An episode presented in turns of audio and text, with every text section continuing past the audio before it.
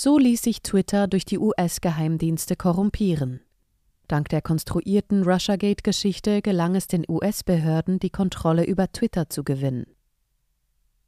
Sie hören einen Podcast von Transition News. Dieser Artikel wurde am 4. Januar 2023 von der Redaktion veröffentlicht.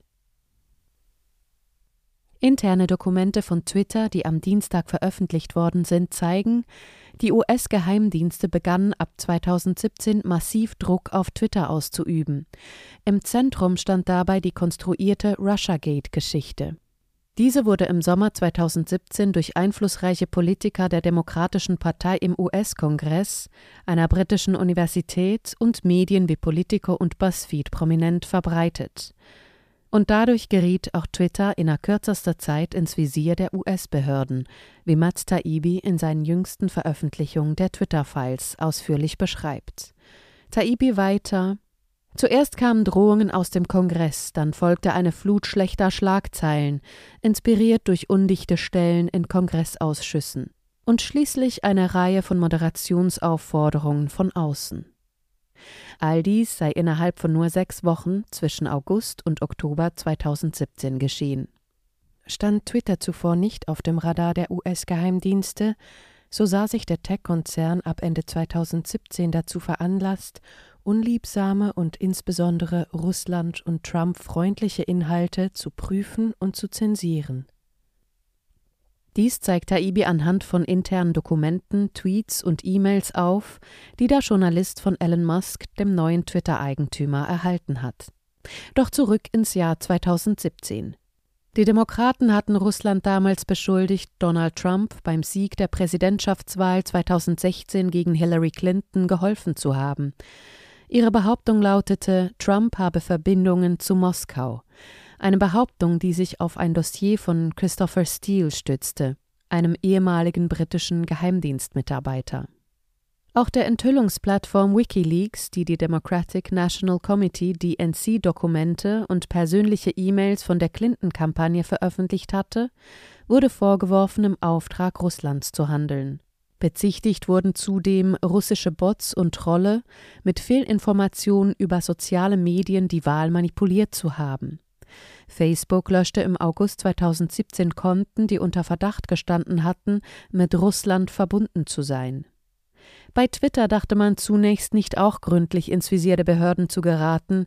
Der Tech-Konzern übermittelte im September 2017 dem Senat eine Liste von 22 möglichen Konten von Russen, die inzwischen suspendiert worden waren. Doch das genügte Senator Mark Warner, dem ranghöchsten Demokraten, noch lange nicht.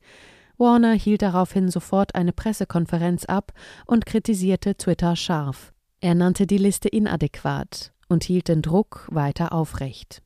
Ende September warnte Colin Crowell, Twitters Vizepräsident für Öffentlichkeitspolitik, dass, Zitat, Warner einen politischen Anreiz hat, dieses Thema an der Spitze der Nachrichten zu halten, um den Druck auf uns und den Rest der Branche aufrechtzuerhalten, damit wir weiterhin Material für sie produzieren. Crowell bemerkte zudem, dass die Demokraten, Zitat, sich an Hillary Clinton orientieren. In einer vertraulichen E-Mail an hohe Twitter-Kader machte er darauf aufmerksam, dass Warner und sein Kollege im Repräsentantenhaus, der Kongressabgeordnete Adam Schiff, Stellungnahmen von Twitter und weiteren Tech-Konzernen einfordern würden.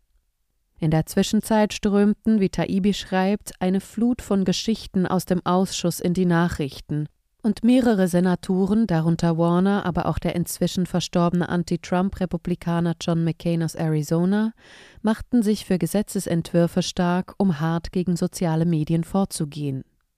Twitter setzte am 2. Oktober 2017 eine eigene Russland Task Force ein. Doch der Tech-Konzern fand bis zum 13. Oktober keine Beweise für ein koordiniertes Vorgehen. Im Abschlussbericht vom 23. Oktober kam Twitter zum Schluss, dass es 32 verdächtige Konten gegeben habe. Davon wurden 17 mit Russland in Verbindung gebracht. Von diesen gaben zwei nur annähernd 10.000 Dollar für Werbung aus. Bei einem der Konten handelte es sich um dasjenige des russischen Senders RT. Carlos Monje, der damalige Twitter-Direktor für Politik, gab damals in einem Memo vom 18. Oktober zu, Unsere Anzeigenpolitik und Produktänderungen sind ein Versuch, der Aufsicht des Kongresses zuvorzukommen. Bestandteil dieser Änderungen war, dass RT und Sputnik ab dem 26. Oktober verboten wurde, Werbung zu machen. In einer internen E-Mail vom 22. November 2017 beschuldigte Twitter zudem den Geheimdienstausschuss des Senats, den internen Bericht von Twitter an die Medien weitergeleitet zu haben. Nun geriet Twitter medial in die Kritik. Das Medienportal Politico warf Twitter vor, Dateien zu löschen, und BuzzFeed wiederum sah in einem deutschsprachigen Bot-Netzwerk, das über Twitter operiert haben soll, Anzeichen für Verbindungen zu Russland. Danach forderte der Ausschuss sofort einen Bericht von Twitter über die Geschichte, den der Tech-Konzern pflichtbewusst verfasste. Taibbi resümiert man kann sehen, wie die russische Cyberbedrohung im Wesentlichen heraufbeschworen wurde, wobei politischer und medialer Druck als Motor diente, der etwas, das Twitter für unbedeutend und unkoordiniert hielt, zu massiven Ausmaßen aufblies. Am Ende war man so weit gekommen, dass Twitter begann, alles zu verbieten, was von den US-Geheimdiensten als staatlich geförderte Einheit identifiziert wurde, die Cyberoperationen durchführt, wie es in den Twitter-Files heißt. Dies war der erste Schritt in einem Prozess, der schließlich dazu führte, dass das FBI und das Weiße Haus Twitter künftig genau sagten, wer und was zu zensieren sei. Sie hörten einen Podcast von Transition News. Mein Name ist Isabel Barth, ich wünsche Ihnen einen schönen Tag und sage bis zum nächsten Mal. Dieser Podcast konnte nur entstehen, weil zahlreiche Leser und Leserinnen Transition News regelmäßig durch Spenden unterstützen. Wenn auch Sie uns unterstützen wollen, klicken Sie den entsprechenden Button auf unserer Website an. Vielen Dank.